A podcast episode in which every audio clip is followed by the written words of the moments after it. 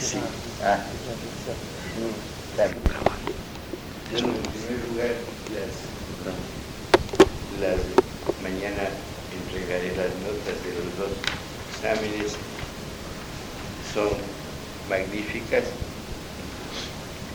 Miren, ya entrando a la explicación de la doctrina fundamental que postula el Concilio Vaticano II y que nos da en sus documentos, nosotros tenemos que recoger en primer lugar la naturaleza que en sí mismo tiene, de acuerdo a la mente de los padres conciliares, cada uno de los documentos que aprobaron, viviendo Juan Pablo eh, I y después con, con Pablo VI. Juan Pablo I en su época tan solo dio un, una constitución apostólica o la, carta que el Papa escribió que se titula Humane Salutis, ¿no? de la salud humana sería la traducción infinitivo de la salud humana, es la convocatoria al concilio de, de Vaticano II es importantísima sobre los motivos por los cuales se convoca a un nuevo concilio Vaticano II sin que del primero la Iglesia tenga conclusiones definitivas. Es decir, decreta en esta constitución indirectamente el Papa, en este documento del Papa, decreta el, eh, un nuevo concilio suponiendo que el pasado concluyó, terminó. Tiene por lo mismo canónica e históricamente una trascendencia enorme. Canónica porque con el temperamento de cualquier papa, con la mentalidad de cualquier papa, con el modo de expresarse de cualquier papa que la iglesia tuviera en cualquier tiempo, en cualquier momento, es tan importante para la iglesia de Cristo la palabra del primer representante de Cristo, del que es el fundamento, del que es la piedra angular del Papa, que su presencia, su actitud, aunque no fuera su palabra misma, definida y definitivamente tal, sino una simple expresión que él pero aún más, sin expresión, solo su actitud o su presencia ya da por iniciado fundamentalmente algo distinto y por lo tanto concluido lo anterior. Cuando se inicia un nuevo concilio, como el Papa lo dice terminantemente, Concilio Vaticano II, quiere decir que el primero se lo da por históricamente terminado. El darle por históricamente terminado quiere decir que se le da también canónicamente, la condición de canónicamente terminado. Hay cosas que históricamente ya pasaron, ¿no? pero se quedaron en el anca, no llegaron a, a cabalgar bien, se quedaron sentaditos atrás del, jinete, no, no, no, no llegaron a la conclusión formal terminante. Entonces viene una pregunta que se la hace el dogma a la moral o viceversa. El procedimiento canónico y la forma literaria le preguntan al dogma. ¿Es esencial para la existencia de un dogma el que tenga una redacción concluyente, terminante, aprobada desde el anuncio hasta su amén de la conclusión. Y la respuesta que da un buen teólogo, o muchos buenos teólogos, que el dogma no está en la redacción, sino en la esencia misma de los tratados. El dogma no es dogma porque así se definió la palabra tal y la otra y la siguiente y la tercera y la cuarta la quinta y la milésima No, el dogma está en el contenido esencial de lo que ese grupo de palabras dice. Y la doctrina tratada en Concilio Vaticano I, la fundamental doctrina por la cual se convocó, que sobre todo fue por la interpretación bíblica, no olviden que había en ese momento un movimiento bíblico en el mundo terrible y muy libre. Lagrange, sobre todo, famoso Lagrange, era un renovador, pero asustante, ¿no? Asustante y peligrosísimo. entonces, el Papa, con la actitud bonachona que él tenía, no era el canonista rígido Pablo eh, eh, eh, Pío XII, no, era el canonista solo y exacto Pío XI, ¿no? Este era un hombre de la bondad de la palabra que algunos decían plácidamente gorda. La palabra era un gordito y también sus palabras eran, pues como todos los gordos, plácidos, bueno, se acomodan enseguida bien sienta y ahí llenan toda la silla, ya está. No. Era así él en su modo de hablar. Alguna vez creo haberles contado que cuando murió el cardenal Piazza, que era el, cardenal de los obispos, con varios papas, murió ya con, con, eh, Juan, eh, Juan Pablo I, con Pablo Juan, Juan 23. Y todo el mundo eh, se preocupó porque habían sido íntimos amigos desde la niñez, Piazza y él. Y el Papa dijo y anunció que él iba a celebrar el funeral. Salió del Vaticano y pasó a la Basílica de Santa Teresa porque Piazza era carmelita. Y ahí le hicieron los funerales. Y cuando llegó ya estaba preparado el camarlengo Tiserán para celebrar la misa, el más alto honor. Entonces el Papa dijo, no, la misa la celebro yo. Generalmente en esas misas del Papa se quedaba en su puesto a un lado, presidiendo, pero no celebraba. Como suelen hacer los nuncios cuando llegan también, celebra el obispo de la diócesis, pero el nuncio está en un puesto especial ahí, y comulga y todo, y le dan ¿no? Pero no celebra. Ahí el Papa dijo, no, yo celebro. Y Tiserán le dijo, Santo Padre, nunca ha celebrado un Papa un funeral. Sí, pero hoy sí celebra. Yo soy Papa y yo mando. Hoy sí celebra y se vistió y celebró la, el funeral con la sorpresa de todo el mundo. Y pronunció una homilía al hermano Cardenal Piazza, su compañero de vida, de niñez y todo, que había muerto. Entonces, en el Papa, en Juan 23, más que la palabra dogmática dicha como Papa, como pontífice para todo el mundo, tenía valor su presencia, su actitud, lo que él hacía. Él dio terminantemente como iniciado un concilio nuevo cuando lo proclamó, luego había concluido el anterior. Ya el debate histórico que lo quería mantener Francia, de que el segundo concilio vaticano no era segundo, sino la conclusión del primero, y enrolar, llevar hacia allá todo el trabajo del concilio, se liquidó con solo la actitud del Papa. Nadie volvió a hablar más. Francia tuvo que quedarse callada. Tiene que haberles ardido el alma a los franceses porque ustedes saben que Francia siempre se creyó el cuento de Roma, capital del cristianismo, es cuento, que la capital del mundo siempre fue París y que París o Francia tiene que seguir siendo capital del catolicismo del mundo presente. Y eso, ustedes que ya están a punto de perder por completo la inocencia, con todo lo que la vida les va enseñando, ustedes han de ver, conforme pasen los años, todo lo que ha significado en materia de fe la posición de Francia. La iglesia le ha tenido miedo y Francia le ha tenido una especie de, de desprecio a Roma. No ha sido menos apto. Venga nomás, doctorito.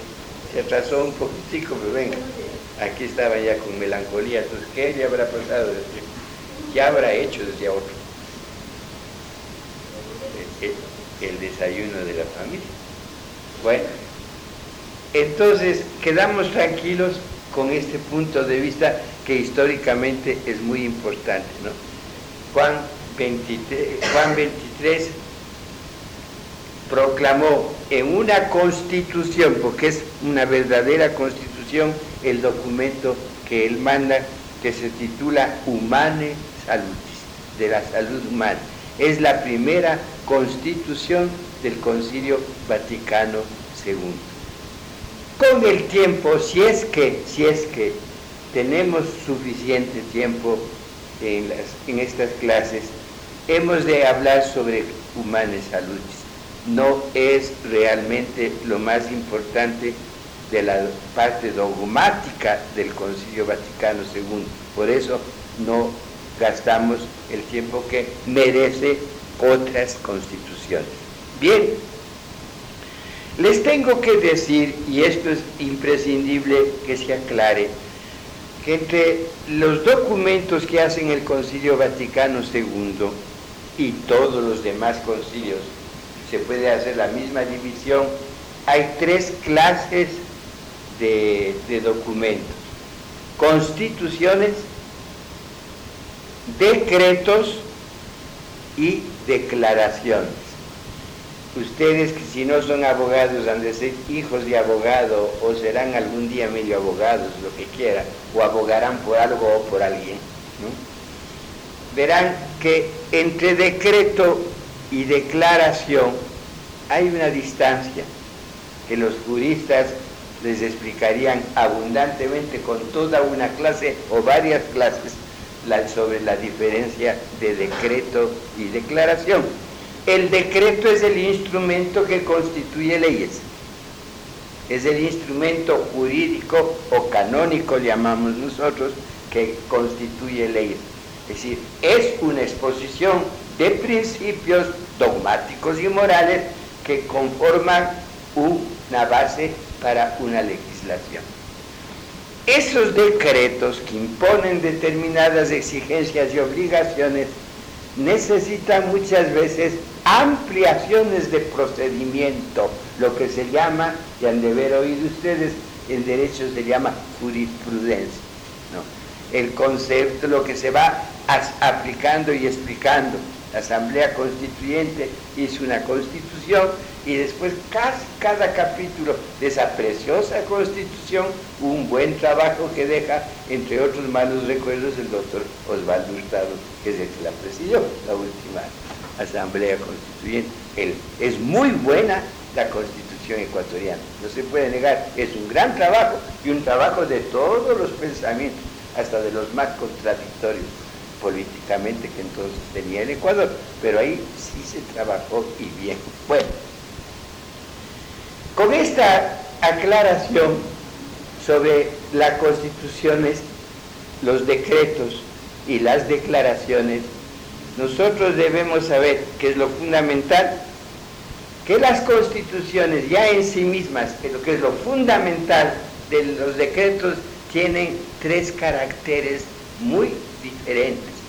Constituciones puramente apostólicas, ¿no? Es decir, la presencia del caput, de la cabeza, de la piedra, sobre esta piedra constituiré mi iglesia, es decir, el pensamiento fundamental del Papa, constitución apostólica. Después, constituciones dogmáticas que ya no es solo el pensamiento fundamental del que preside la iglesia, sino el dogma esencial que hace la fortaleza de la iglesia, constituciones dogmáticas. Y, finalmente hay constituciones de tipo pastoral, que es el dogma ya moviéndose, el dogma ya alentando, el dogma ya produciendo efectos de fe efectos de actitud apostólica, efectos de, pastoral. Ahí hay un detalle precioso que a mí siempre me emocionó y me olvidé de decirles en, en otros encuentros cómo firma en el Papa ese documento. No dice Pontifex Maximus como es precioso, dice, yo, Juan, obispo de la Iglesia Católica. Es el título que él se da a sí mismo, dice, pontífice máximo y ninguna otra de las clásicas pendejadas. Dice, yo, Juan, obispo de la Iglesia Católica, la sencillez más grande del mundo.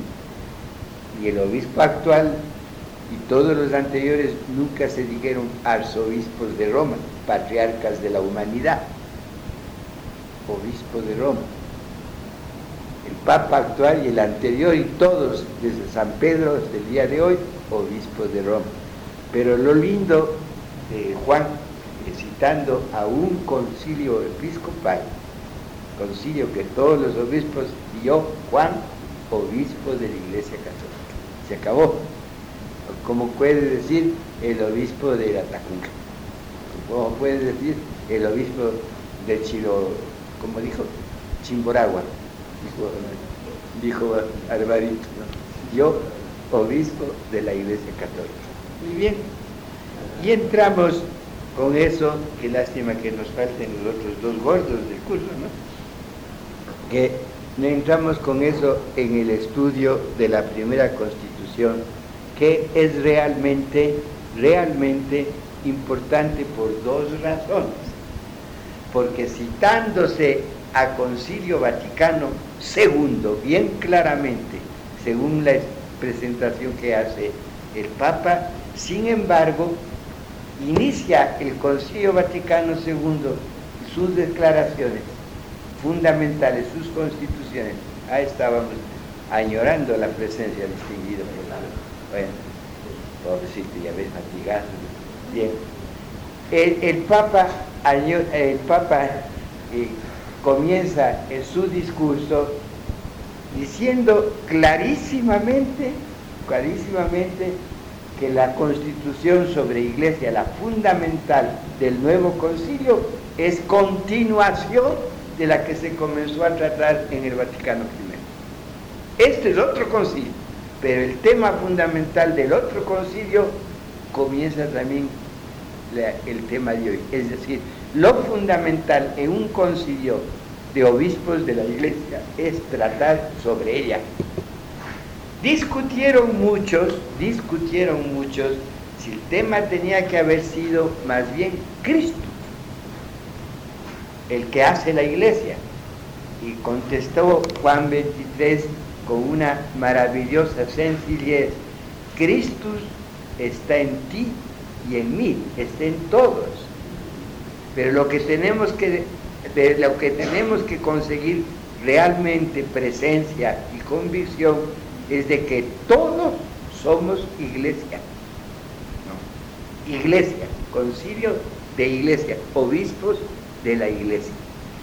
El documento de dogmático sobre la iglesia se enfrentaba con unas grandes propuestas sociopolíticas que sin darse cuenta la traían desde sus distintos espacios de realización pastoral los obispos que hicieron el Concilio Vaticano II. En primer lugar, como les dije, era la primera vez que un voluminoso grupo de obispos iban a estar por primera vez en la historia de la iglesia participando como continente en un concilio universal. Eran los obispos latinoamericanos. Por primera vez que en el concilio Vaticano I hubo simplemente 10 obispos por toda América habiendo en México más de 40 en ese momento, habiendo en Brasil casi 100 en el momento del Concilio Vaticano, del Concilio Vaticano I, habiendo en Argentina 30, Es decir, había un episcopado fuerte ya en, en América. Sin embargo, sea por razones de pobreza, lo que sería una nota linda más a estudiarse, que no pudieron asistir muchos obispos latinoamericanos en su viaje al Concilio Vaticano I por pobreza.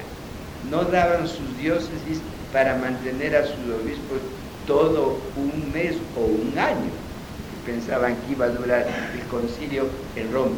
Por otro lado, no daba la consistencia social de las diócesis en muchas naciones del mundo, no solo latinoamericanas, sino ya de todo el mundo, para que quedaran los pueblos sin obispos, sin ningún obispo, en muchos contornos kilométricos de, los lugares de fe. ¿Qué pasaba de un pueblo un año entero sin obispo? No había consagraciones de sacerdotes, no había confirmaciones de los fieles. Eso, la confirmación queda fácilmente encargada a cualquier sacerdote que puede ser ministro extraordinario de la confirmación. Pero el sacramento del orden no se prolongaba mientras el concilio en ninguna parte de, en donde no hubiera obispo, que es el único que le puede conferir. Y lo mismo la sucesión episcopal. Esa ya no se discutió, porque yo puedo consagrar fuera de mi diócesis, puedo consagrar a otro hermano obispo si se reúnen las condiciones válida y lícitamente. A lo mejor válidamente, pero no lícito si hago una cosa mal hecha, pero que no anula la, consagración, como puede acontecer y sí ha acontecido. Por ejemplo, Lefebvre Lefebvre válidamente ordenó dos obispos una vez que se salió de iglesia, porque él era obispo, aunque estuviera fuera de la iglesia. Él era obispo y tenía el poder de transmitir, y el obispo ordenado por él también recibió el episcopado, aunque lo recibiera en pecado o en, situación de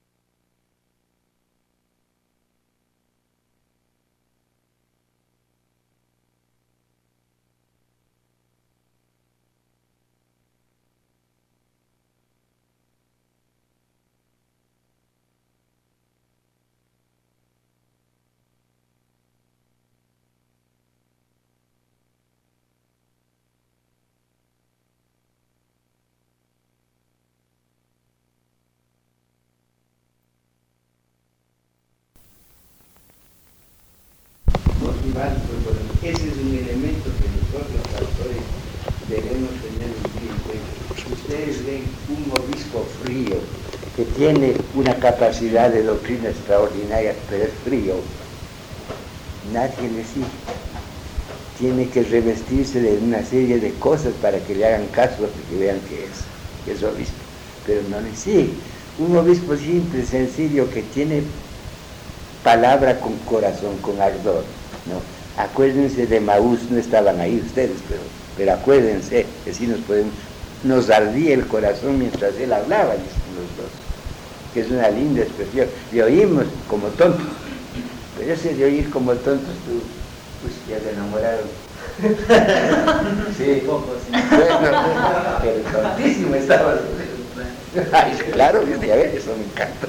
Bueno, eh, hablar con el corazón uno es muy distinto, es muy distinto. ¿Cuál es el mejor pedagogo? Ustedes se acuerdan de cuál es el mejor de sus maestros. El que con más cariño les hablaba, no el que les daba besos, les manoseaba, pero el que más con más ternura, con más cariño, con más presencia estaba cerca de ustedes. El mejor profesor es el que mete la, la, doctrina, la palabra con, tranquilidad, el que va con un tono olímpico a demostrarse académico ante pobres criaturas que comienzan, no consigue nada. Se ríen dentro los chiquitos, pensando en la luna, por miedo le hacen caso, pero el que les habla con mucha ternura entra, entra. La lavandera madre de Matovelli, la lavandera madre de, tantos otros, Hey Peralta mismo, de tantos genios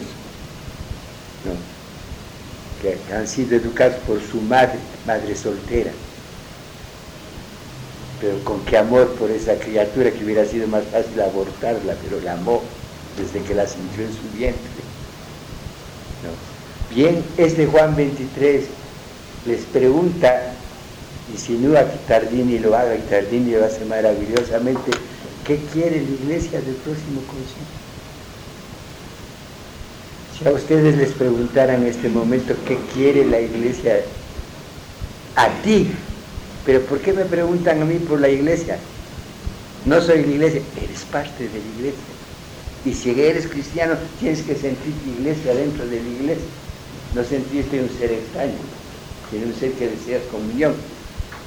Entonces te pregunta la iglesia, ¿qué quieres tú de una futura iglesia? Que no nos falte Toyota a todos, que no nos falte mujer a todos, menos mal que es mujer. No, que no nos falte. ¿Qué, ¿Qué es lo que le pides a la iglesia? Y todos respondieron a la pregunta de Tardini, al cuestionamiento de Tardini, de una manera formidable. Dice que contestó el 77% de los consultados. Y cuando se analizaban las 23 respuestas vacías, es decir, los silencios, de esas 23, un 80%, es decir, 18, una cosa así, de las 23, no llegó a tiempo la consulta para que pudieran responder con la prisa que les pedían que respondan, porque dieron tres meses para contestar, tres meses para contestar. Pero la verdad que Tardini encontró, se encontró con 1998 respuestas. 1998 respuestas, de las cuales tenían que hacer una síntesis en poco tiempo. ¿Quién hizo la síntesis? Todos aseguran, el cardenal Muñoz Vega tenía y dejó en la biblioteca personal de él, que, que, ocupa casi un piso de la casa enorme que construyó a las afueras de Quito, no, camino de, de entre Bretaña y, Quito, de, todas las actas del Concilio Vaticano II desde la cita de Tardín, y son más de 1500 volúmenes y gruesos. Cardenal, como creo que a los cardenales les dieron copias, él los tenía, y ahí está. Debe ser maravilloso estudiar el pensamiento de los hombres de iglesia en ese momento en todo el mundo cómo se dedicaron o cómo organizaron la sintetización de todo eso para poder presentar a la primera reunión del concilio Bueno, es algo sorprendente porque no había computadoras. Ahora, una computadora con un buen manejador, un buen conductor de ella, te puede hacer una síntesis de muchas cosas en pocos días. Vas metiendo ahí elementos, ella va quitando lo inútil, va sintetizando, va reduciendo, según cómo le maneje, según qué programa le metan para guía de ese aparato, para inteligencia de esa inteligencia. Bien, lograron una síntesis y entonces el, el Papa, el 29 de junio del año 59, que resultan, ¿cuánto resulta? Pues mes y medio de del mandato de consulta de Tardini, ya tiene, eh, publica una encíclica que se titula Petri Catedral, cerca de la cátedra de Pedro, o eh, camino de la cátedra de Pedro, en la que nos da ya una síntesis de lo que podría ser los temas que podría tratar el Concilio Vaticano II. Y desde esa síntesis se organiza el primer periodo llamado periodo preparatorio del Concilio Vaticano II, que va desde 1960 a 1962, periodo preparatorio. El 5 de junio de 1960, con un motu propio, una carta espontánea que no tiene la calidad de encíclica ni, de documento oficial solemne, pero una carta, una carta que te escribe una persona que tú quieres, tiene un valor siempre muy grande, ¿no? Una carta, el motu propio del Papa, que se titula Supremo Dei Mutu, que es como traduce, nut, ¿cómo, cómo traducen Supremo Dei Mutu? El supremo deseo, voluntad de Dios, ¿no? la mayor, la más clara y decidida voluntad divina, que instituye para ya coger esa síntesis que le han, le han entregado 15 comisiones, es decir, buscar un cerebro director, cerebros traductores, porque tenían que ser en cada comisión personas de todo el mundo y de todos los, los estándares o las líneas de representatividad que, estaban en iglesia es interesantísimo porque en las comisiones hay todas las edades, todos los grados de cultura, ¿no? de los cristianos que han contestado, todos los grados de, oficio, de trabajo, de responsabilidad o de, práctica de la doctrina que están viviendo, ¿no? es decir, que tengan no solamente ideólogos, sino gente que ha vivido. Porque una de las peticiones fundamentales de Juan XXIII a través de Tardini es que sea un concilio que tenga de tanto valor al, dogma como a la práctica de vida, es decir, a la moral, a la ética, a la pastoral, a lo que significa ya el vivir la, la fe. La fe tiene sus dogmas, sus principios, pero el modo de vivir esos principios está muchas veces muy condicionado a un mundo nuevo, a un mundo totalmente distinto.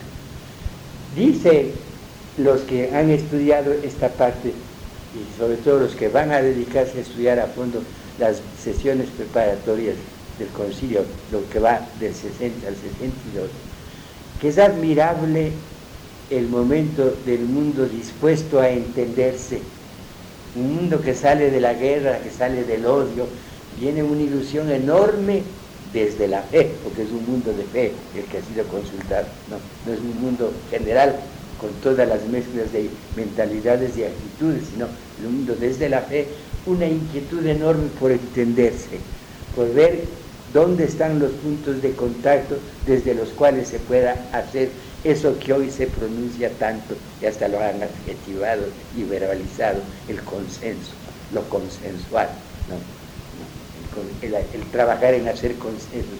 Cómo la humanidad desde ese momento vivía buscando el llegar a la convergencia, el llegar al entendimiento, el llegar a encontrar líneas en las cuales todo el mundo puede caminar, con dificultad, con zapatos, con botas, con sandalias o a pie desnudo, pero caminar, no quedarse sin poder seguir, caminar. No, ¿dónde está y cuáles eran las líneas de consenso? Esta inquietud por encontrar las líneas de consenso abre a los investigadores de, de, documentos, investigadores de actitudes y de posiciones a algo que es inmensamente interesante. Una vez que uno encuentra las líneas en las cuales se puede trabajar, de inmediato surge el con qué. ¿no? Inmediato surge el con qué, cómo vamos a trabajar en esta línea, pero con qué. Y cuando uno analiza y reduce a expresiones más concretas, más, más prácticas, el con qué, con qué personas, con qué elementos, con qué tiempo, con qué apoyos, con qué eficacia, en fin, una serie de preguntas que la persona, la conciencia de los llamados a formar un grupo, y cada una de las personas en ese grupo tiene como necesario conocer cómo se va a responder a su trabajo, cómo se va a responder a su esfuerzo. Y ahí entra de nuevo la figura del Papa, el gordito bueno. El Papa estimulando todo, el Papa moviéndose, dejó ya el estar todo el día sentado en su despacho recibiendo dignidades del mundo, dejó a horas, eso por unos momentos. Yo tengo que estar con la gente, el Papa metido en los grupos, el Papa revisando las actitudes de los grupos, el Papa hablando a los grupos. Y los íntimos del Papa Juan XXIII cuentan que después de ese giro del Papa por los lugares de estudio, casi todos dentro del mismo Vaticano, nos pide conversar con todo el mundo, con los llamados a formar esas comisiones, con una fidelidad extraordinaria, maravillosa, una memoria que le acompañaba, un hombre que tendría ya tantas cosas por qué atender, para qué atender, que se concentre tanto y logre hacer síntesis y llevar después a Tardini. Esto he logrado yo, que todas las tardes el Papa le entregaba una síntesis de lo que escrita a mano, una síntesis de lo que él, cómo veía él el trabajo de las comisiones. Es decir, fue un hombre que se dedicó intensamente contra la profecía del Ticerán, cree que va a poder dirigir esto, se dedicó a dirigir escuchando. Es la gran lección de, de Juan 23, dirigir escuchando. Si no, yo lo digo, yo soy la ley, carajo, dijo el, general, ¿cómo es esto? De la Bastida. Aquí en, el Azo hay conserves, unos polazos ahí sonaron las, escuelas sobre el suelo de la gobernación. Yo soy la lila. Yo mando. No, el no. Esto he oído, esto se dice, esto se habla. Con esto, y esto que Tardini cuenta en sus memorias, cuenta el Papa le decía, y de todo esto, esto pienso yo, por este lado me inclino. Y cuando, dice Tardini, cuando le decíamos, Santo Padre, pero sigue, no te quedes callado, no, no dejes el pero sin continuar. ¿Qué? ¿Qué te parece? ¿No estoy acertado? Que un papa tenga esa humildad de decir, no estoy acertado, caray. Hemos llegado a, a descubrir Nueva América, ¿no? Nuevo mundo nuevo, nuevo mundo. Yo cuando lo, canonizaron, lo beatificaron, yo salté de gozo. Hubiera querido que también le beatifiquen al mismo tiempo a, Pablo VI, porque ese fue un mártir y un santo, y un santo, como lo hicieron, ya lo veremos. No les molesto con estas intimidades, porque es nuestra iglesia, ¿no? Y es, y es lo que estamos viviendo, ¿no? lo que tenemos que vivir. Bien, es interesantísimo que con todos estos elementos, en dos grandes periodos, del 60 al 62, estos hombres concentrados por la iglesia hayan preparado el, elemento que se va a discutir. Ya los que están en el segundo en el periodo de preparación ya son todos los obispos del mundo, ya son miembros del concilio, todos los que tenían por derecho que venir son además conciliares, es decir, tienen la representación de quien les mandó, la afirmación de que esa representación es válida de parte de la Iglesia y tienen la palabra en el trabajo de que a cada grupo se le había asignado. Por otro lado, el Papa ordenó Y ahí comienza el admirable trabajo de los empleados de Vaticano. Porque ustedes pueden comprender que todo lo que se discutía, se discutía generalmente en, el idioma que la mayoría de los miembros de una comisión podían eh, dominar. ¿no? Que generalmente para ese momento de la iglesia, si eran eclesiásticos, todos tenían, no les diré yo que la habilidad de Cicerón y de Catilina para hablar en latín, ¿no? pero que, que todavía se podía entender en latín. Pero es interesantísimo otro detalle muy grande, que todos, tanto Juan 23 como Tardini, como Agallanian, cardenal Agallanian oriental, que aparecerá después con un papel importantísimo, uno de los grandes de la iglesia del pasado siglo, que él, se fue pronunciando ya la necesidad de un idioma internacional y la iglesia tuvo que comenzar a hacer en ese momento conscientemente una inmolación, es decir, renunciar a la internacionalidad eclesiástica del latín como único idioma. Porque hasta entonces, hasta entonces, ningún documento oficial de la iglesia salía que no fuera en latín. Después venían las traducciones. Pero el título, el, el documento oficial lo mismo para condenarte a muerte que para darte una encíclica era latín. Digo, condenar a muerte no, no condenar nunca le dice, pero castigos que maten cuidado. Muy bien. Entonces, estamos en un ambiente más que interesante y, y, entramos con un elemento nuevo que hay que pensar. En las comisiones, en las comisiones, yo les dije hace poco un nombre a Gallaña, ¿no es verdad? En las comisiones tuvo mucho cuidado Tardini y la voluntad del Papa se notaba en las decisiones que tomaba Tardini, se entendían muy bien los dos, en que haya tanto peso de la iglesia oriental como de la occidental, que no sea solo Roma, Roma, Roma, Roma, Roma. Lo que significa occidente, que en la traducción de occidente cristiano he dicho en el Vaticano es Roma, ¿no? Lo que Roma, que no. También a que haya tanto peso del Oriente. En el Oriente, como ustedes saben, mis queridos amigos, no el Oriente amazónico, no, sino en el Oriente del mundo, ¿no? hay líneas muy difíciles, las estamos viendo ahora. Las estamos viendo ahora en la guerra presente y las veremos en tantas otras que seguirán, porque el pecado de los Estados Unidos, pudiendo haber resuelto el problema judío y palestino, no lo quiso porque le conviene estar bien con los judíos. El dinero.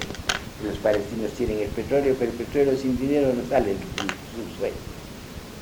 Bien, la verdad es que al hablar con los orientales, y sobre todo al hecho de que los orientales hablen en Roma, reconocidos como valores de la iglesia, como pensantes en la iglesia, no solo como ceremonieros, como figuras, como barbados, sino como gente pensante, le hizo que la iglesia recobrara en todo el mundo su romanidad, su universalidad, su universalidad, porque romanidad quiere decir muy cristiano, en buen cristiano, lo que no dice el idioma propio, quiere decir universal.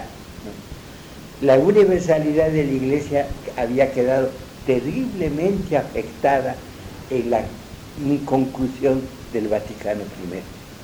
Fue el empeño galicano, Francia, Francia, Francia, Francia, la que se impuso en el ambiente de Vaticano I y lo único que se trataba, lo único que se pensaba es lo que Francia inclinaba a pensar. Y Francia inclinaba a pensar en ese momento con un sentido profundamente modernista en el, significado que al modernismo daba la iglesia desde la forma de interpretar la Sagrada Escritura. Ustedes saben que el modernismo en Biblia fue terriblemente grave y heterodoxo. En eso les ha de haber hablado clarísimamente el padre Fernando, que domina esta materia, que realmente creo que es un gran profesor, así lo estimo yo. Bien, es loco todo esto, ¿no? Pero es precioso, es, es maravilloso. Bien, es nuestra iglesia dispuesta a descubrir cómo entendernos ¿Cómo entender, cómo tener la buena voluntad de llegar a la paz anunciada por Cristo? Y la buena voluntad no es sino cuestión de encontrar el modo de entendimiento. No es otro. No puede haber otra buena voluntad. Entender que el momento que nos entendamos, todos aportaremos algo para que el entendimiento se produzca, produzca bienestar, estemos bien. ¿Qué dieron o qué aportaron los orientales a la iglesia en el Vaticano II? Algunos dijo, un tufo horrible. Bueno, hay que tener una santa paciencia con ellos. Se bañan cada seis meses, preciso o no precise, que decía el portugués, yo me cambio de camisa cada seis meses, precise o no precise. Bueno, los, los orientales no conocen el baño. El olor es terrible. ¿Cómo estará la basílica de donde dicen que Cristo nació? Que eso históricamente el pesebre. Bueno, puede que la vaquita y, la mula hayan estado, bueno, de todas maneras. Eh, ¿Qué aportaron los orientales para la, para la Iglesia en el Concilio Vaticano? La respuesta es inquietante, pero los documentos quedan. Y por otra parte, queda el pensamiento vivo el oriental le fue dando a la iglesia occidental un realismo que antes le quitaba la prepotencia de creerse infalible, pero de creerse infalible como, como occidente, no como iglesia universal. Era una infalibilidad que la iglesia, en la figura de sus papas, daba a su interpretación de todo no era la, infalibilidad en materia de dogma y moral. No, yo soy la ley, yo soy la iglesia. Yo soy la iglesia. Todavía queda mucho de eso. Ustedes verán que Opus Dei, neocatecumenales, carismáticos, siempre, el Papa dijo. El Papa dijo, siempre tienen esa frase. ¿Cuándo dijo? ¿Y a quién dijo? A la cocinera. A, a Monseñor tal. Cuando se dice el Papa dijo, tiene que ser ex cátedra para toda la iglesia. Y nada, nada rompió más, rompió más. Y ojalá perdure eso, porque estos grupos que se creen la flor innata de la iglesia y no quieren entender al pobre pueblo que camina, esos están echando a perder lo que los orientales ganaron en la preparación definitiva de Vaticano II, que se abra todo el universo. Este Papa lo ha hecho con sus viajes. Y sigue insistiendo el viejito en unir el mundo con su presencia, pero sobre todo en hacerle perder a Roma el orgullo.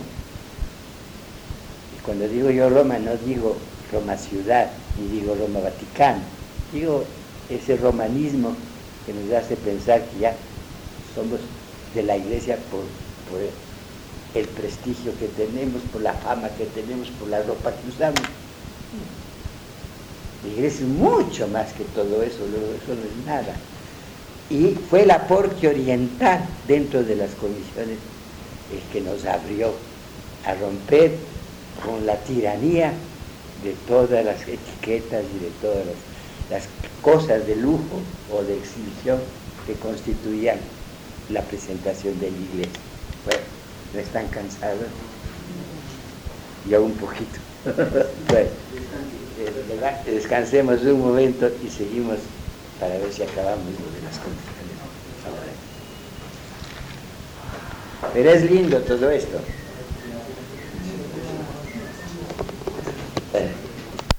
realismo más claro y sencillo lo que han vivido y te lo dicen igual. Y hacen los mismos juicios de valor sobre las cosas que han acontecido y las personas que han hecho la historia. Y permiten asumir lo que ellos cuentan como noticia que vale tanto como una carta escrita y firmada por que sea. Hay cartas que, no, que no cabe la menor duda que son documentos fundamentales.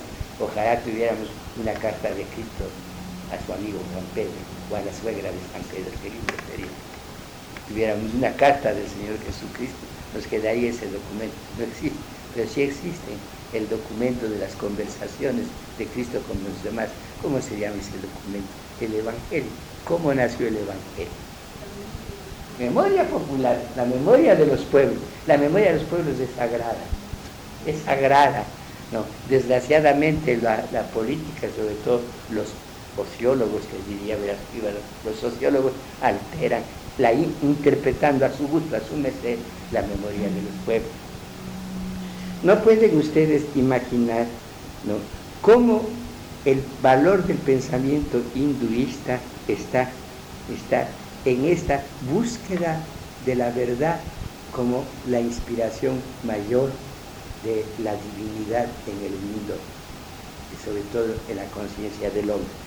La doctrina está contenida en lo que podríamos llamar la Biblia del, hinduismo. El nombre propio es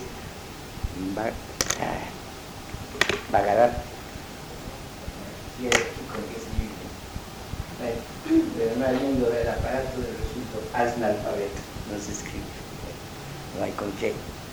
Es va, no, deja nomás, ya les sé, va, ga, va, verá, B mayúscula, de B de burro, ¿no?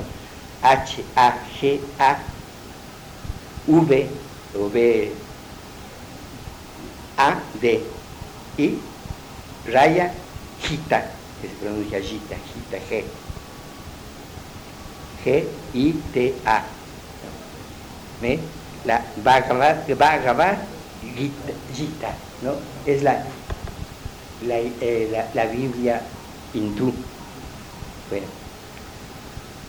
el hinduismo tiene en el mundo y se le conoce por los siguientes, las siguientes eh, expresiones, diríamos, ¿no? que son propias del hinduismo y que le definen en, el conocimiento de en lo que los hombres sabemos del hinduismo.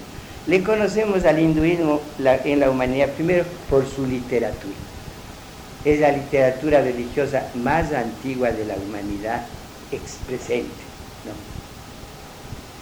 Segundo, se le conoce y se le admira en lo presente al hinduismo por su ritual. Son rituales con siglos de perseverancia en la mente, en las costumbres religiosas de los pueblos. Son de una fidelidad que la llamaríamos intocabilidad. No, no cambian nada de los rituales más prístinos, más antiguos, más, más originales. Es un verdadero fervor en conservar la, fidelidad, mantener la fidelidad al ritual. En tercer lugar, ninguna religión impregna su fuerza religiosa tan fuertemente en las costumbres como el hinduismo. Las costumbres en el vestirse, en el comer, eh, en, las relaciones humanas, desde las más íntimas de la vida de comunión sexual hasta las simples de la amistad social, son tocadas de los principios del hinduismo mental y religioso. El arte en todos los conceptos de arte, comenzando por la música, vivida como vehículo de religiosidad y de comunicación social. La música es la, primera carta que te llega de tu amistad con una hindú. Ella sabe cómo te hace oír una definida música y cómo la relación entre los dos se, estereotipa, se manifiesta a través de, una, música. Ahora, si entre paréntesis, que esto es un dato muy lindo, en psicología lo utilizan mucho los más claros expositores cristianos, no terciarios franciscanos, como les decía, pero sí cristianos, no, ultra piadosos, pero sí humanísimos. Y bueno, un dato que lo difundió Pío XII. Pío XII no hablaba nunca así espontáneamente, ex cátedra, siempre escribía y aprendía de memoria debía ser un memorión formidable. Yo he tenido mucho, mucha vanidad de mi memoria que ahora ya con la andropausia, que ustedes se dicen menopausia, la, andropausia he perdido. Yo lo que veía o lo que leía se me quedaba, sobre todo desde cuando me hice mi sistema de, leer así o así, se me queda uno en la memoria todo como fotografía. Pero hice Pío 12 hablando de la investigación del alma con narcótico en un congreso de, de psiquiatras oponiéndose a la droga de la verdad utilizada por Pedro Cordero para buscar dónde estaba escondido Isaías, que quería que no aparezca nunca, así también le dejó que le maten para no pagar lo que le debía, lo que pagó para su campaña electoral. Bien, le inyectan droga, con la droga dice las cosas que tiene escondido. Lo que no se sabe nunca es si lo escondido es real, si es imaginado por el que lo tiene guardado, si es leído, si es de qué origen es. Puede ser la verdad como puede ser imaginativo. Lo único que se puede saber es que lo tenía sacándole con la droga. Bueno, él cuenta el Papa que murió en un condado inglés, murió el portero de un colegio de nobles. Los colegios de nobles en Inglaterra tienen más importancia que el Congreso, son los que dominan la sociedad los que mataron a la Margarita, los que entonces hicieron al marido de la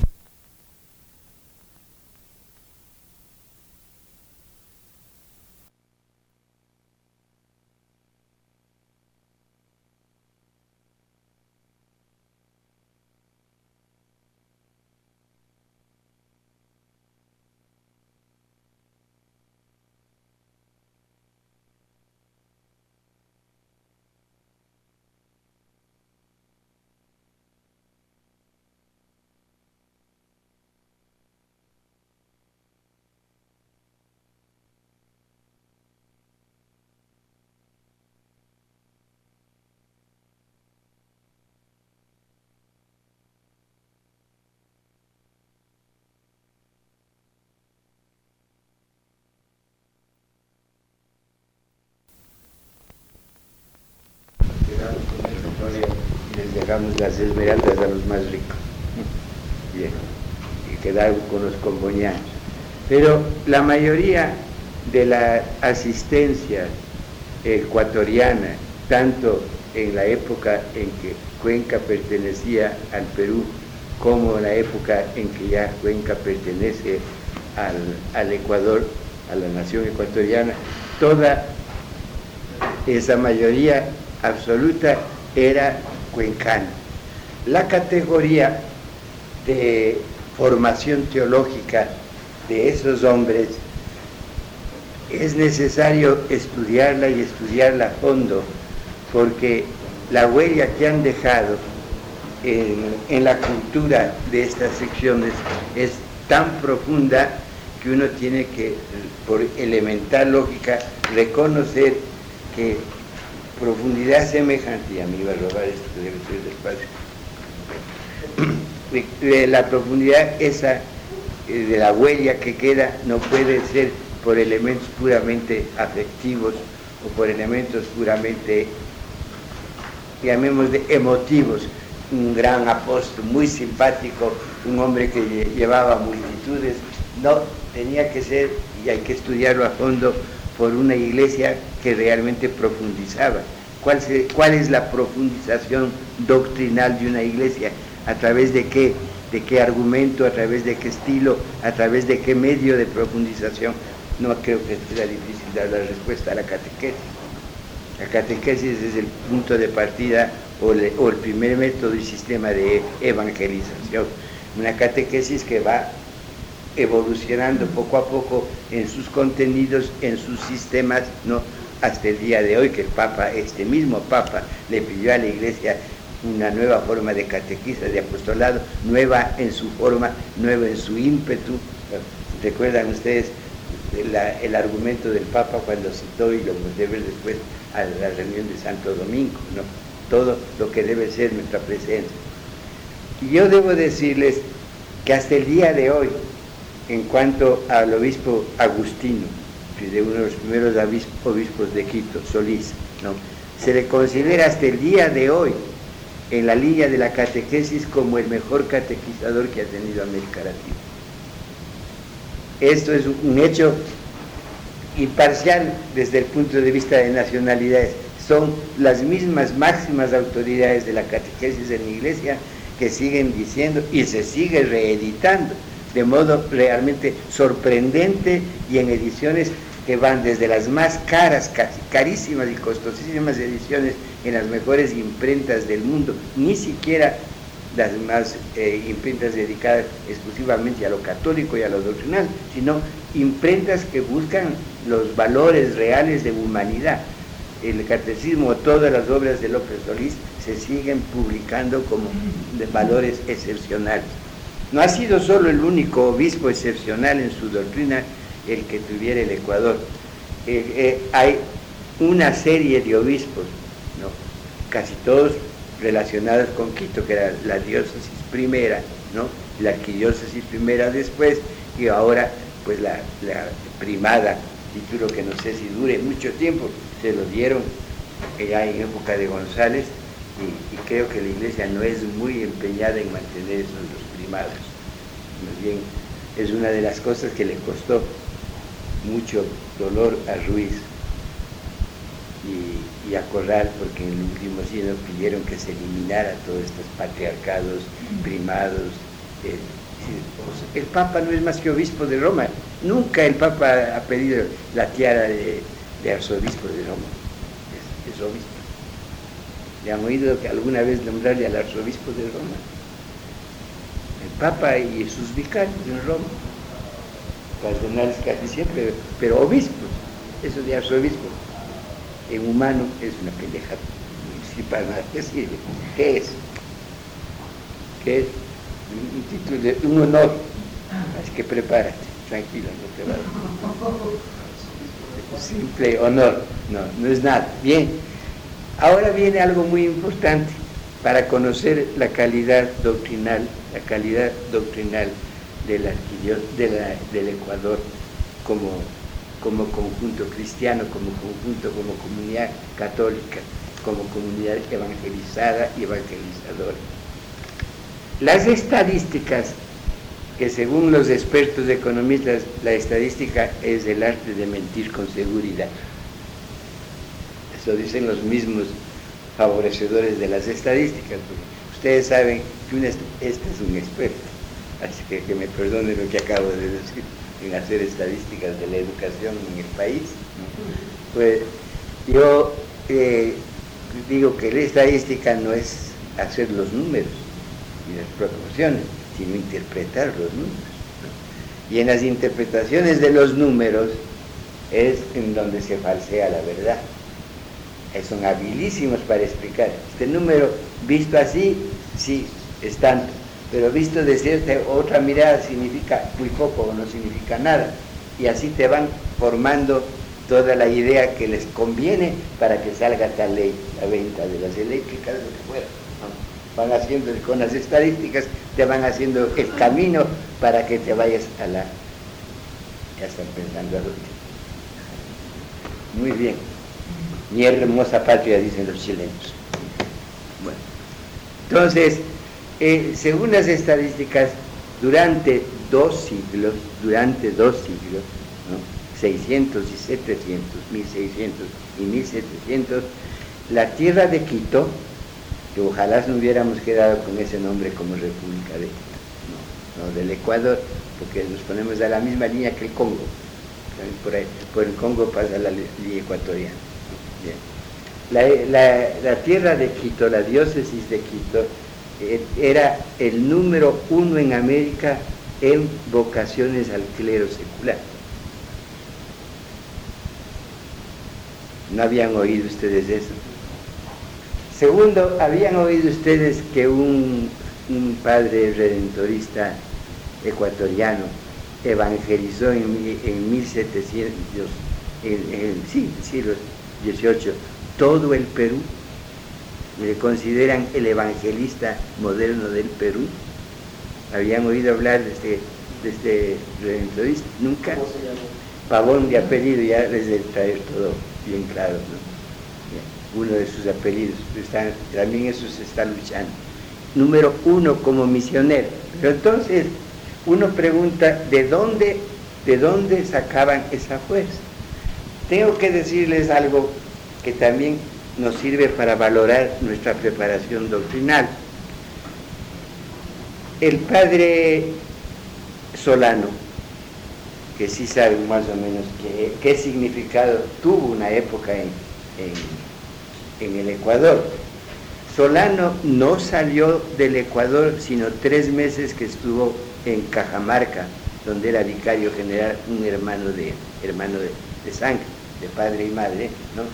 y medio mal con las autoridades del Ecuador, se asiló ahí, otros dicen que le castigaron, que le demandaron expulsado del Ecuador, su propia comunidad franciscana, no está claro. Tan oscuro es los finales de Solano que no se sabe si murió en convento de San Francisco, si murió fuera, no. Pero de todas maneras, uno se pone a estudiar las obras de Solano y creo que sí he trabajado en eso. ¿no? Inclusive tengo parte de una obra que se publicó ya sobre el pensamiento de Solano. Esa obra tenía como destino ver hasta dónde Solano influyó en la política ecuatoriana, que tuvo, tuvo un peso enorme en una época, él mandaba, políticamente mandaba en el Ecuador. Bien, Solano, fuera de los meses que estuvo en Cajamarca, no salió del Ecuador y dominaba, como consta por sus escritos, el inglés, el francés, el alemán, portugués, italiano, latín, griego, quichua, cañari, pues 12 idiomas dominaba. Un pobre infeliz fraile dominaba. Y se ve, se ve por sus escritos, se puede analizar todos los conocimientos que ese hombre había adquirido por sí mismo, por sí mismo. Debía tener una biblioteca sorprendente, sería de la comunidad sería personal de él, no cabe en un franciscano biblioteca personal, no cabe en un fraile biblioteca personal, en un sacerdote secular sí cabe. Pero uno se pregunta, ¿de dónde, dónde quedó esa biblioteca? Porque son escritos, son libros consultados, libros leídos, de acuerdo a las citas que hace, y se ve que los, los domina y los conoce profundamente. No hay, en las obras de Solano ustedes pueden ver, no hay copia de ninguno. Es un hombre auténtico. No copia nada. Pero cuando cita a alguien, cita perfecto. Casi, casi con el sistema bibliófilo actual. Se puede enseguida encontrar de dónde sacó el texto. Los tuvo a su alcance.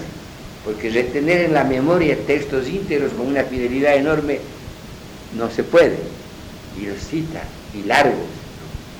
Como Solano, puedo ponerles a ustedes, por lo menos, en función con el mundo en el que estamos moviéndonos, con esta cuenca a la que pertenecemos, ocho sacerdotes antiguos, hasta el último, Ulloa, que dirigió la revista del clero de, Cuenca, ¿no?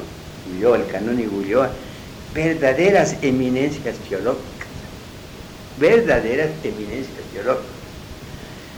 Hubo un gran problema en la diócesis de Cuenca que precipitó un castigo de parte de la Santa Sede y tuvimos 17 años sin obispo castigado con un vicario capitular, ¿no? que se encargó de la diócesis hasta que se le levantó la censura una vez que murió el, obispo León. El obispo León fue descalificado por la iglesia en virtud de calumnias que mandó el cabildo en persona contra él. Que el obispo murió en la miseria y no se murió de hambre, no se murió de hambre, porque debiendo mantener el cabildo según las leyes de la iglesia, no le pasaban un centavo, después de que él, siendo muy rico de familia, entregó toda su fortuna para iniciar la nueva catedral la nueva catedral de Cuenca se inició con la fortuna de León. León no se murió de hambre porque el enemigo más grande que ha tenido la iglesia en el Ecuador, que se llama el doctor José Peralta, le pasaba una mensualidad a oculta. Algún día que pase unos años yo dejo escrito en su documento. No, sí, yo lo encontré bien archivado en las cosas que metía en montones el ex vicario general de, Cuenca durante tantos años, el doctor Cordero, el pintado de obispo. Entonces en Cuenca había dos obispos pintados, uno el obispo pintado y otro el pintado de obispo. Pintado era el padre pintado salesiano, obispo de, de, Macas que vivía y el otro el, el, pintado de obispo, el vicario general del Cordero. Bien, yo encontré allí la, las cartas de agradecimiento del obispo León a Peralta. Ya verán esa historia que saldrá cuando expliquemos muchas de nuestras cosas. Peralta, hijo de sacerdote. Pero de un sacerdote que aceptó su error o su, pecado, su culpa, lo que quieran llamar. El único que le puede juzgar es Dios. Ni lo hizo abortar, ni lo olvidó, y la puta que le atienda, que le eduque, porque esa, perdónenme el especial, pero esa suele ser muchas veces la actitud. Allá, el Peralta le educó, el, ah, el, padre, padre de Peralta, que no es de apellido Peralta, sino Crespo, le educó, le formó, le hizo estudiar teología, derecho canónico, derecho civil, le educó a José Peralta. Él odia a la iglesia por todo lo que significa su origen, pero de su padre habla tan entrañablemente como de su madre. Y él se vengó de la iglesia y de todo esto después de 17 años de castigo por lo de León a la diócesis de Cuenca, siendo embajador del Ecuador en Lima y estando la anunciatura para toda América en Lima, él consiguió el que se le levantara el castigo y se nombrara obispo de Cuenca. Primero a Monseñor Poli, luego logró que se nombre por 32 años obispo de Cuenca a un discípulo que él había tenido en la universidad y que era recién ordenado sacerdote. Monseñor Hermida, abogado, graduado en la universidad, discípulo del doctor Peralta, a los seis años de sacerdote fue nombrado obispo de de Cuenca. Y desde ese día hasta 32 años después fue obispo de Cuenca. Y, murió como obispo de Cuenca, casi cerca de que ustedes nazcan. Y murió hacia el cuarenta y tantos, que fue nombrado obispo Monseñor Serrano, el primer, después el primer arzobispo de Cuenca. Pero bien, el clero de Cuenca tuvo una presencia en la teología ecuatoriana extraordinaria como clero secular, como clero secular. Los religiosos ecuatorianos, casi siempre desde Quito, con cinco distintas universidades religiosas. Quito tenía seis universidades en, en 600 y 700, de ellas cinco religiosas el clero de Quito y los obispos quiteños una preparación teológica extraordinaria. Entonces, cuando se escriba la historia de la Iglesia del Ecuador realmente, no como siempre monografías más o menos ligadas que lo que están haciendo ahora, sino una verdadera historia, reconocerán lo que anuncia en el mejor libro de historia de la fe en el Ecuador, que es escrito por mi tío, Julio Tobar Donoso, la iglesia modeladora de la nacionalidad. Ahí verán ustedes la fuerza de una iglesia haciendo la nacionalidad. Este es un tema que es importantísimo, teológicamente, filosóficamente y sobre todo apostólicamente. La iglesia modeladora de la nacionalidad, porque no hicieron una nación eclesiástica, no, no hicieron una nación teocrática. No postularon una política de imperio de Dios en, en el gobierno de las cosas humanas, no. La iglesia tuvo una teoría y una presencia, una pastoral permanente en, el, en esta que es nuestro Ecuador presente, realmente ortodoxa, pero con una apertura a la realidad, al sitio y al tiempo como en ninguna otra parte se ve. Ahora, hay que ver en esa misma evolución de la historia de la iglesia en el Ecuador y de la formación de los que hacían esa evolución histórica, de la preparación teológica, una notabilísima diferencia eh, relacionada con el sitio y con el tiempo en el que trabajaron. El clero andino y el clero amazónico. El clero que habla o que predica para ser literatos desde el Chimborazo hasta el Pacífico, Chimborazo por lo más alto. Si no, se nos va a enojar Cotopaxi, Cayambe y todos los demás. Bien, desde el Chimborazo hasta el Pacífico y por otra parte el clero que es de los Yanganates hasta, hasta el Atlántico, la bajada. Eh, ¿Qué, ¿Qué fuerza teológica motivó, inspiró y mantuvo la obra misionera en lo que es el oriente ecuatoriano? Yo creo que está por estudiarse en cuanto a la, al tiempo que se llama colonia, la época colonial. Pero sí se puede decir y sí se debe decir algo que es necesario que ustedes lo conozcan y con el tiempo evolucionen conociendo, porque es historia fresca del Ecuador. ¿Sabe quién fue culpable de toda la pérdida del oriente ecuatoriano? Sí, más que Eloy Alfaro, su canciller, su ministro de, Relaciones Exteriores de, de Eloy Alfaro, ¿no? El primero que tuvo, ¿quién era? Huyó, huyó, desapareció, no volvió al Ecuador. Peralta fue el segundo. ¿Cuál fue el? llegará el momento y les he de explicar, porque es un, gran traidor. Ellos, ellos vendieron la patria con tiempo al Perú. El Perú tuvo una política de presencia en el Oriente extraordinaria y así ha logrado tener lo que tiene hoy. Esto hay que reconocer. Nosotros al Oriente iban castigados los curas y en la época última, después de Alfaro, los curas y los soldados, y algún pobre infeliz profesor. A ellos hay que agradecerles la presencia mínima, casi impotente del Ecuador. Pero antes de que suceda esto, que ya es época de república, mientras el Ecuador tuvo fuerza en el Oriente, hay que hacerse dos preguntas de dónde partía la fuerza del Ecuador en el oriente.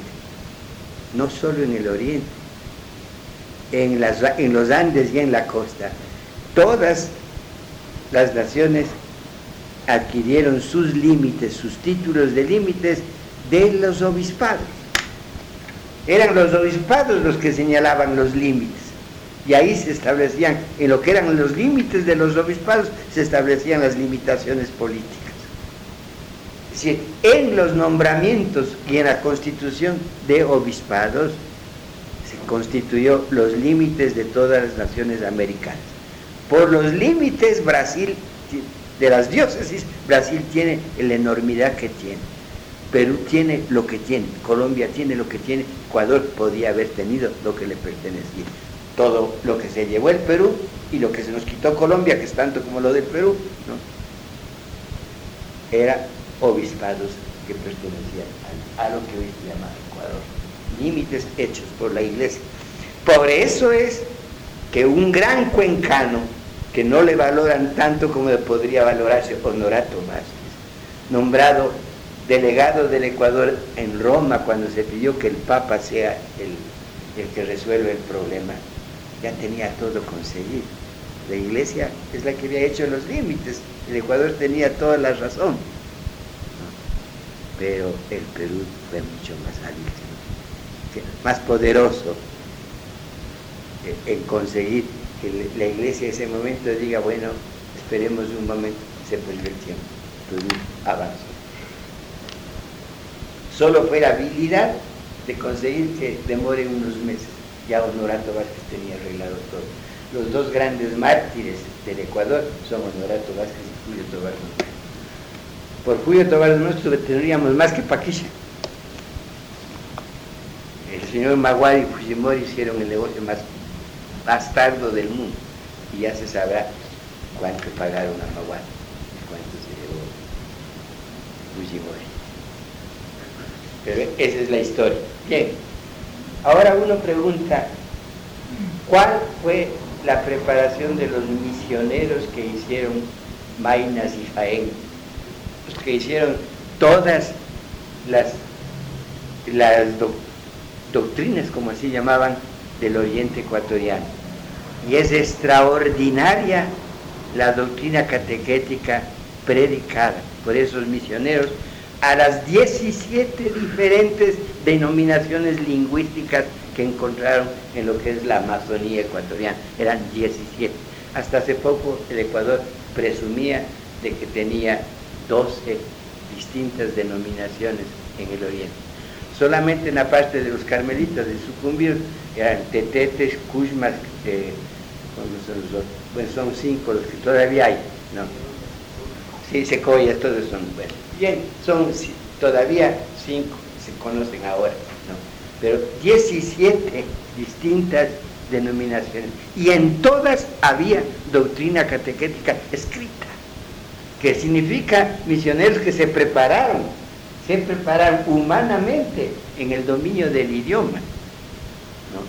¿Qué sistemas tenían? Porque ahora con un aparatito de estos tú logras retenerte todos los textos que quieras, tenerlos y llevarlos.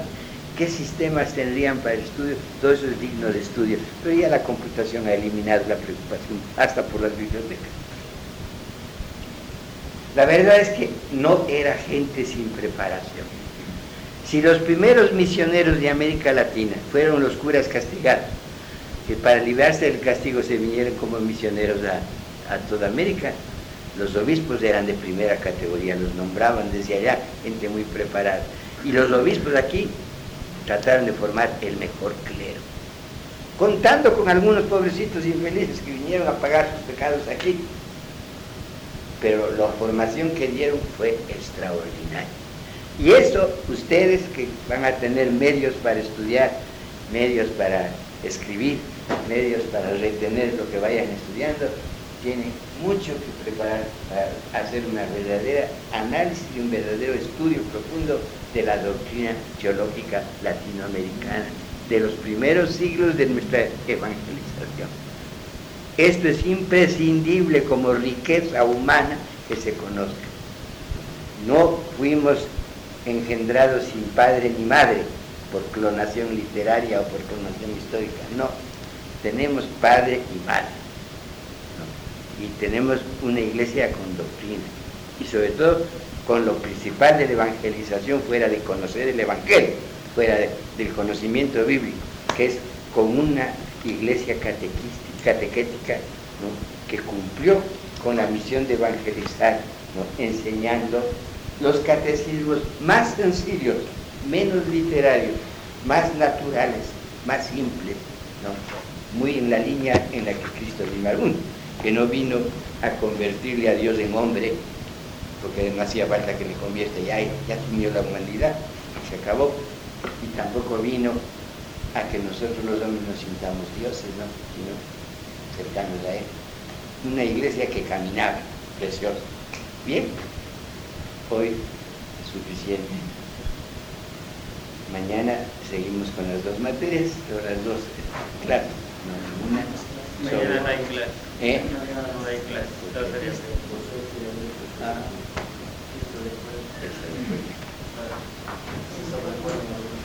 Entonces, para, nos queda para no servir la vida y de la unión que durante la vida se puede tener con la divinidad. En esta materia o en este orden, los yogas tienen momentos en que su gimnasia, su oración es una gimnasia realmente positiva.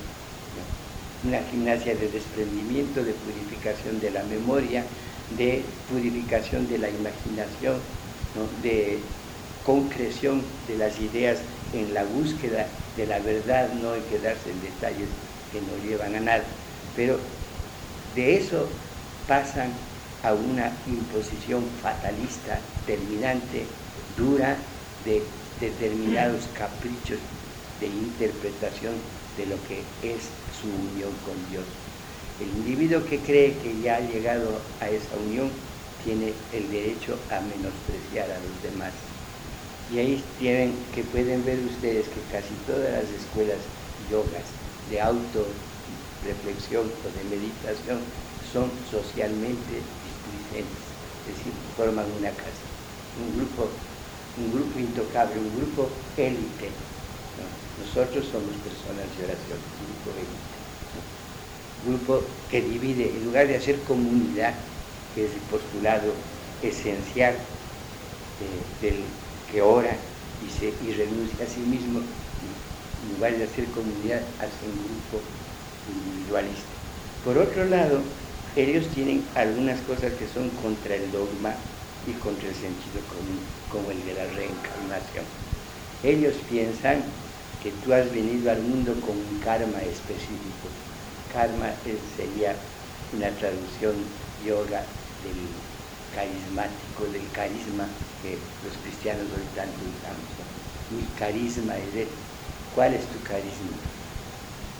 A ver, sean sinceros, ¿cuál es tu carisma? ¿Para qué vas a servir en la vida? ¿En qué notas que Dios te, ha dado ¿Cuál es tu carisma? Pero si lo habrán oído ustedes, no sé, qué carismático No niego, no, hay, no niego que hay personas que no les su fuerza, su fuerza, pero que tú se te pueda decir mi carisma es este. ¿Ah? Sí, el don, o el carisma, es la gracia, la gracia especial. ¿Quién? Yo. ¿Quién? Ustedes en Cuenca no son muy aficionados a la tauromaquia, pero yo sí soy mucho, he toreado mucho, pero uno sabe que hay un momento en que la persona que torea llega a tener tal entendimiento con el animal que uno no ve en dónde está el peligro, y sobre todo la misma persona no lo ve, porque uno entiende cómo se entiende con el animal. Le hacen coger el engaño, no como engaño, sino como entretenimiento. Entonces uno dice que esa fuerza, ese don, ese ángel, suelen decir, ese carisma, ángel, la inspiración, esa fuerza que te está conduciendo. El hecho de que tengas ese carisma te califica, te califica.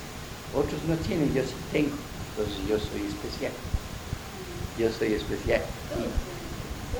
Todos tenemos algo singular, pero no es algo singular que me separa de la comunidad, es todo lo contrario, es lo que más me sirve para ayudar a la comunidad. Esa es la concepción de carisma en cristiano, una gracia que te da Dios para ser más efectivo en la vida comunitaria. No es para que seas más gordo, para que estés más lleno de Dios y inflado de Dios, no. Pero el yoga piensa que es una calificación de él, es un título de propiedad de la divinidad que le da esa plegaria, esa, esa forma de orar.